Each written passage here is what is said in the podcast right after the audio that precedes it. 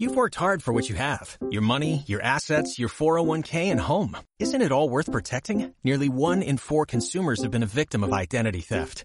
Lifelock Ultimate Plus helps protect your finances with up to $3 million in reimbursement. LifeLock alerts you to identity threats you might miss. And if your identity is stolen, your dedicated US-based restoration specialist will work to fix it. Let LifeLock help protect what you've worked so hard for. Save 25% off your first year on LifeLock Ultimate Plus at LifeLock.com slash aware. Terms apply. Buenos días a todos.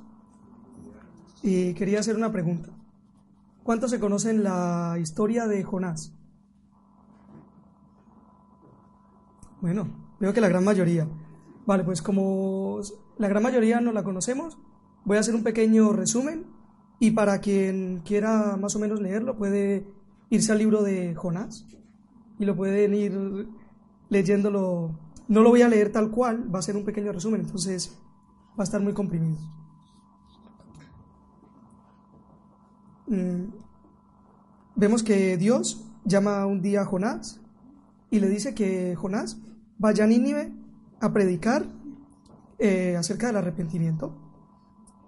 Y Jonás no hace caso a Dios. Coge un barco y se va hacia Tarsis. Una vez en aquel barco, Dios levanta una gran tormenta y los marineros se dan cuenta de que esa tormenta no es normal y que tiene que ser algo divino. Entonces, claro, cogieron y dijeron que quién, quién podría ser. Y Jonás dijo, bueno, yo creo que soy yo. Y echaron suertes y le tocó a Jonás. Entonces cogieron los, los marineros y lo echaron fuera del barco. Dios envía un gran pez, el pez se lo traga y Jonás está durante tres días y tres noches dentro del pez. Jonás ora, Dios lo escucha y el gran pez echa a Jonás fuera de su boca, de su vientre, y lo pone en tierra firme. Entonces Dios vuelve y le vuelve a llamar. Y le dice que otra vez que vaya a Nínive y predique acerca del arrepentimiento. Entonces Jonás va a Nínive, predica, pero para mal de Jonás, los que estaban allí se arrepintieron. Entonces Dios los perdonó. Jonás se enfada con Dios y acampa al oriente de la ciudad y se sentó allí para ver lo que pasaba con la ciudad. Dios preparó una calabacera para que le diera un poquito de sombra, para que, porque estaba en medio, de, medio del sol. Y después de un día, Dios coge, hace un gusano, el gusano se come la calabacera, Jonás vuelve a estar en las mismas, el sol le cae en su cabeza y está a punto de desmayarse y se enfada con Dios. Bueno, se queja ante Dios, perdón. Y Dios le dice que por qué se queja ante él si él no había hecho nada por plantar aquella calabacera. Y Jonás le dice que, pues Dios le dice que, ¿por qué se enfadaba por aquella calabacera? Y Dios mismo le dice que si al igual que a Jonás le dio lástima por aquella calabacera que él no había plantado, ¿cómo Dios no iba a tener piedad de aquellas 200.000 personas que vivían en Nínive? Esto es un, el resumen de lo que es el libro de Jonás. Y, y hoy el tema es la queja. Vamos a hablar de la queja y de los dos puntos anteriores que hay a la queja. Los dos puntos anteriores se hacen, digamos, en el interior y el siguiente, que es la queja, se hace ya en el exterior. Entonces, el primer punto lo llamaremos cuando los planes de Dios no coinciden con los nuestros. Lo primero, Jonás no quería ir a aquella ciudad a predicar y su primera decisión es huir hacia Tarsis. Lo vemos en el capítulo 1, en el versículo 3 de Jonás. Los planes de, Jonás no tenían nada que ver con los de Dios. Primero, para entender lo que Jonás, lo que Jonás hizo, tengo que resaltar unas cosas importantes de estos versículos. Y era que Nínive era una ciudad muy importante del imperio asirio. Eh, y había saqueado varias veces al pueblo de Israel del pueblo que era Jonás. Y se decía que ellos eran unos, unos guerreros muy sangrientos, los de Nínive. Entonces, viendo esto, podemos decir, hombre, normal que Jonás no quiera ir a, aquel, aquella ciudad, que era Nínive, y no quería que se salvaran. habían hecho tanto daño que Jonás no quería ir a predicar, él se negaba. Pero Dios no tenía planeado aquello. Dios quería demostrar a Israel que cualquier nación podía ser salva si se arrepentían. El mismo Jonás lo sabía. Por eso se va hacia Jope y toma allí un barco hacia Tarsis. Cabe destacar que Tarsis, Tarsis está totalmente en oposición a Nínive. Es decir, Dios manda a Jonás a Nínive, coge un barco y se va totalmente al contrario a donde tenía que ir. Los planes de Jonás eran, Nínive nos ha herido, pues ahora no se van a salvar. Y que mueran todos. Total, se lo tienen todos merecidos, todos nos han hecho daño, o sea, que todos, que mueran todos, no quiero ir a predicar. Y parece mentira, pero muchas veces nosotros como creyentes actuamos así. Tenemos ideas preconcebidas de cómo debe andar una iglesia, de cómo debe moverse una iglesia, de cómo debe ser el futuro de una iglesia. Y marcamos objetivos como personas más allá de lo que Dios quiere para nosotros, sin tener, la, sin tener el consentimiento de Dios. ¿Y qué decir de las ideas acerca de la gente que tiene que ir a la iglesia? Es que la gente que va a la iglesia tiene que hacer esto y esto y esto. Y el líder tiene que ser así. Y los diáconos esto. Y los demás tienen que actuar así. Y vamos a una iglesia y vemos que el líder no lidera como nosotros pensamos, como según nuestra manera debería de ser. Que los diáconos no hacen lo que deberían, según nuestro pensamiento. Y que la gente que va a la iglesia también debe de comportarse como yo pienso. Incluso llegados a este punto, empezamos a pensar, pero qué mal está haciendo este hermano las cosas. Yo lo hubiera hecho así, y seguramente sería la mejor manera y hubiera salido todo perfecto. Y pensando en esto, se me vino un pasaje en la cabeza que viene en la Biblia, que dice, está en Romanos 13, 12, 3, y dice, ninguno de vosotros debe tener un concepto más alto de lo que somos.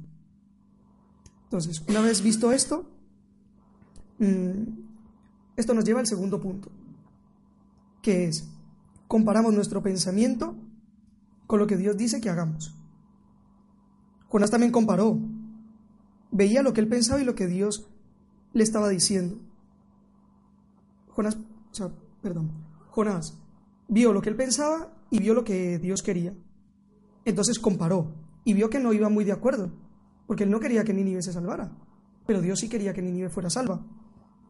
E incluso llegó a cuestionar a Dios con su actitud, porque Dios le envió a Nínive y él cogió un barco hacia el otro lado, entonces estaba cuestionando el poder de Dios y lo que Dios le estaba diciendo. Pero no solo eso, sino que Dios deja que él compre el billete, que se embarque y que se duerma en aquel barco. Y Dios vuelve otra vez a actuar. Vemos que hay una tempestad tremenda y los mismos marineros ven que no es algo normal y por casualidad echan suerte y le toca a Jonás. Entonces lo tiran por la borda y el gran pez se lo come. Entonces entramos en comparación, nosotros ya como personas, eh, no solo en lo que debemos de, ser, de lo que debe ser una iglesia y cómo debe comportarse y formarse, sino cómo debe actuar. incluso llegamos a comparar con otras iglesias.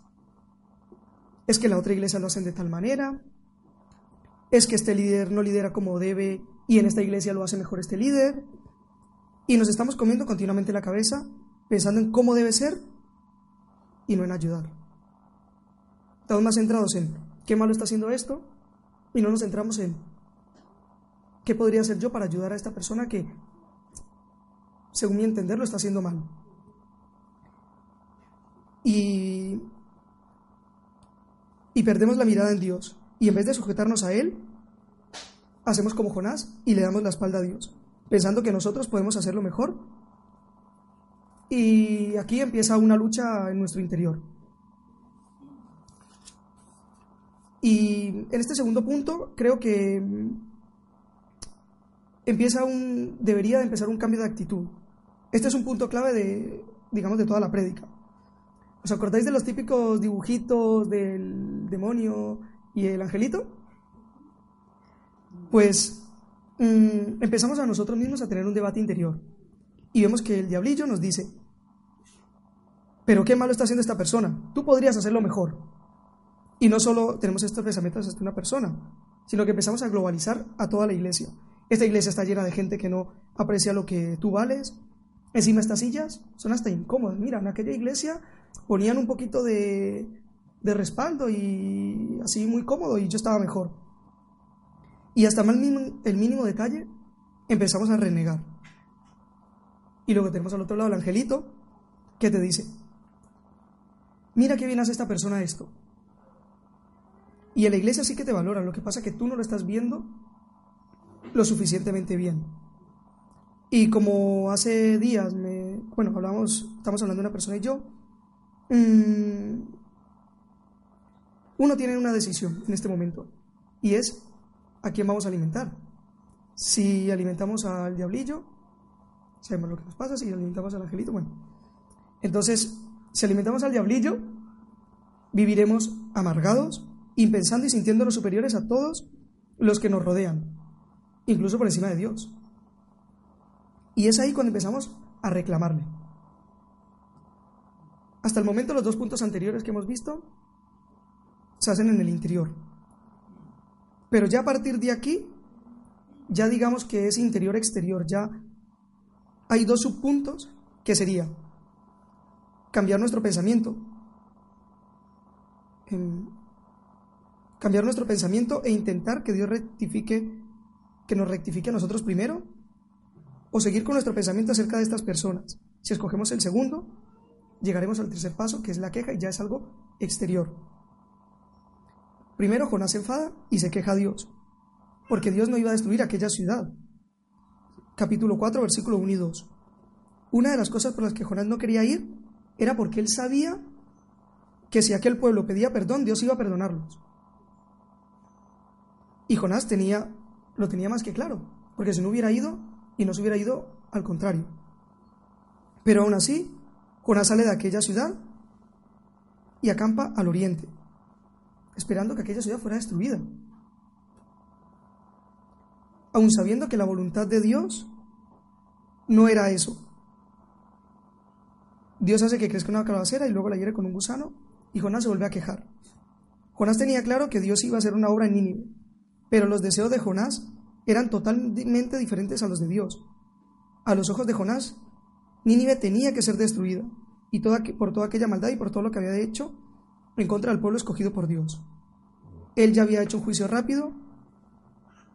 Él ya había hecho un juicio rápido. Entonces, ahora vamos a, a pensar, en, según el relato de la Biblia, cómo, cómo Jonás pensó en ese momento. Em, como ya dije, Nínive había saqueado varias veces a Israel, mataban niños y torturaban a toda la gente que se les pusiera de por medio. Entonces ese pueblo tenía que ser exterminado. Dios le dice que vaya a Nínive y predique, y para que se arrepientan. Y Jonás dirá, es que yo no voy allí, porque si voy y les predico acerca de Dios y su perdón, ellos van a pedir perdón, y por consecuencia no serán destruidos. Mejor me voy para Tarsis y así no predico. Pero Dios lo vuelve a llamar. Y al final, Jonás vuelve a quejarse contra Dios en el momento de la calabacera. Pero esa no es la visión de Dios. Y se lo hace saber en el capítulo 4 y versículo 11. No es la visión de Dios que el pueblo de Nínive sea destruido. Jonás estaba obcecado en que tenían que ser destruidos. Nínive tenía que ser destruido. Cuando nuestros pensamientos nos coinciden con los de Dios, después de comparar, viene ya lo que sería quejarse. Ya todo te parece mal y cualquier cosa no te gusta. Y no solo eso, sino que va más allá. Empiezas a quejarte a otras personas, empiezas a quejarte a otras personas de otras personas. Es que mira cómo es, mira lo mal que hace, y lo hacemos de forma muy sutil y casi, casi rozando la perfección. Es decir, ni se nota que estamos quejándonos de otra persona. Y es aquí donde sacamos a relucir nuestro arsenal de quejas. Culpamos a los que no tienen la culpa y cortamos cabezas a los inocentes. O incluso a los que están trabajando para Dios. Empezamos a poner trabas, piedras de tropiezo para nuestra propia iglesia y la gente que tienes a tu alrededor también se le llena la cabeza de esas cosas, porque estás quejándote continuamente. O aún peor, vemos que mm, hay una persona que no conoce tanto de, de la iglesia. Y vamos a esa persona. Y vamos a hablar con esa persona. Y dice, pues mira, este es nuestro líder. Pero mira, fíjate que el otro día se equivocó en esto. Y en esto, y en esto, y en aquello. Pero, pero es nuestro líder. Pero hizo esto, esto y esto.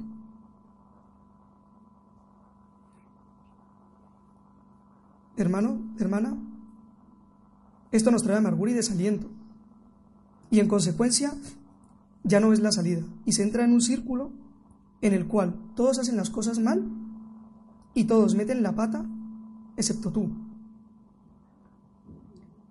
Incluso, llegados a este punto, tenemos la osadía de contradecir a Dios, aun sabiendo que nos lo está dejando claro. Pero vemos que contradecir a Dios, aun sabiendo que nos lo está dejando claro. Y ahora, para concluir, vamos a repasar los tres puntos de la prédica. Sería, cuando los planes de Dios no coinciden con los nuestros, hemos visto que aquí empezamos a rebeldizarnos contra Dios y si Él nos ha pedido algo, intentamos hacer lo contrario pensando que es lo mejor. Segundo, nuestros pensamientos los comparamos con lo que Dios nos dice que hagamos. Hacemos comparaciones y según nuestro entender seguimos confiando en nosotros y no en Dios. Y aquí sacamos dos subpuntos, que sería, uno, cambiamos nuestro pensamiento e intentamos rectificarnos, primero a nosotros mismos, o dos, seguimos con nuestro pensamiento acerca de estas personas. Si escogemos el segundo, nos lleva a la queja. Y en este punto es cuando ya abiertamente hablamos de los demás y nos quejamos continuamente a Dios, culpándole de todo lo que hemos hecho mal nosotros. Y me gustaría leer un, un salmo, Salmo 73, 21, que dice, y se llenó de amargura mi alma y en mi corazón sentía punzadas. Tan torpe era yo que no entendía. Era como una bestia delante de ti. Contigo yo siempre estuve, contigo. Me tomaste de la mano derecha. Me has guiado según tu consejo y después me recibirás en gloria. ¿A quién tengo yo en los cielos sino a ti? Y fuera de ti nada deseo en la tierra. Y para acabar me gustaría que agacháramos todos la cabeza y hacerles una pregunta retórica y que cada uno piense en, en esta pregunta y no tenga que contestarla, sino que se ponga delante de Dios y que Dios te diga en qué estás ¿en qué estás errando? las dos preguntas es, ¿en qué punto estás tú? ¿En qué punto estoy yo? No en qué punto está aquella persona que está sentada delante de mí o que está a mi derecha. No, ¿en qué punto estamos nosotros mismos con respecto a, Dios?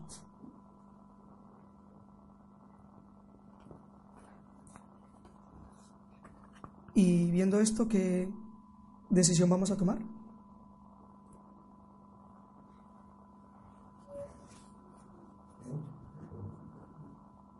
Espero que sé que Dios les les tiene una contestación y espero que que puedan entenderla.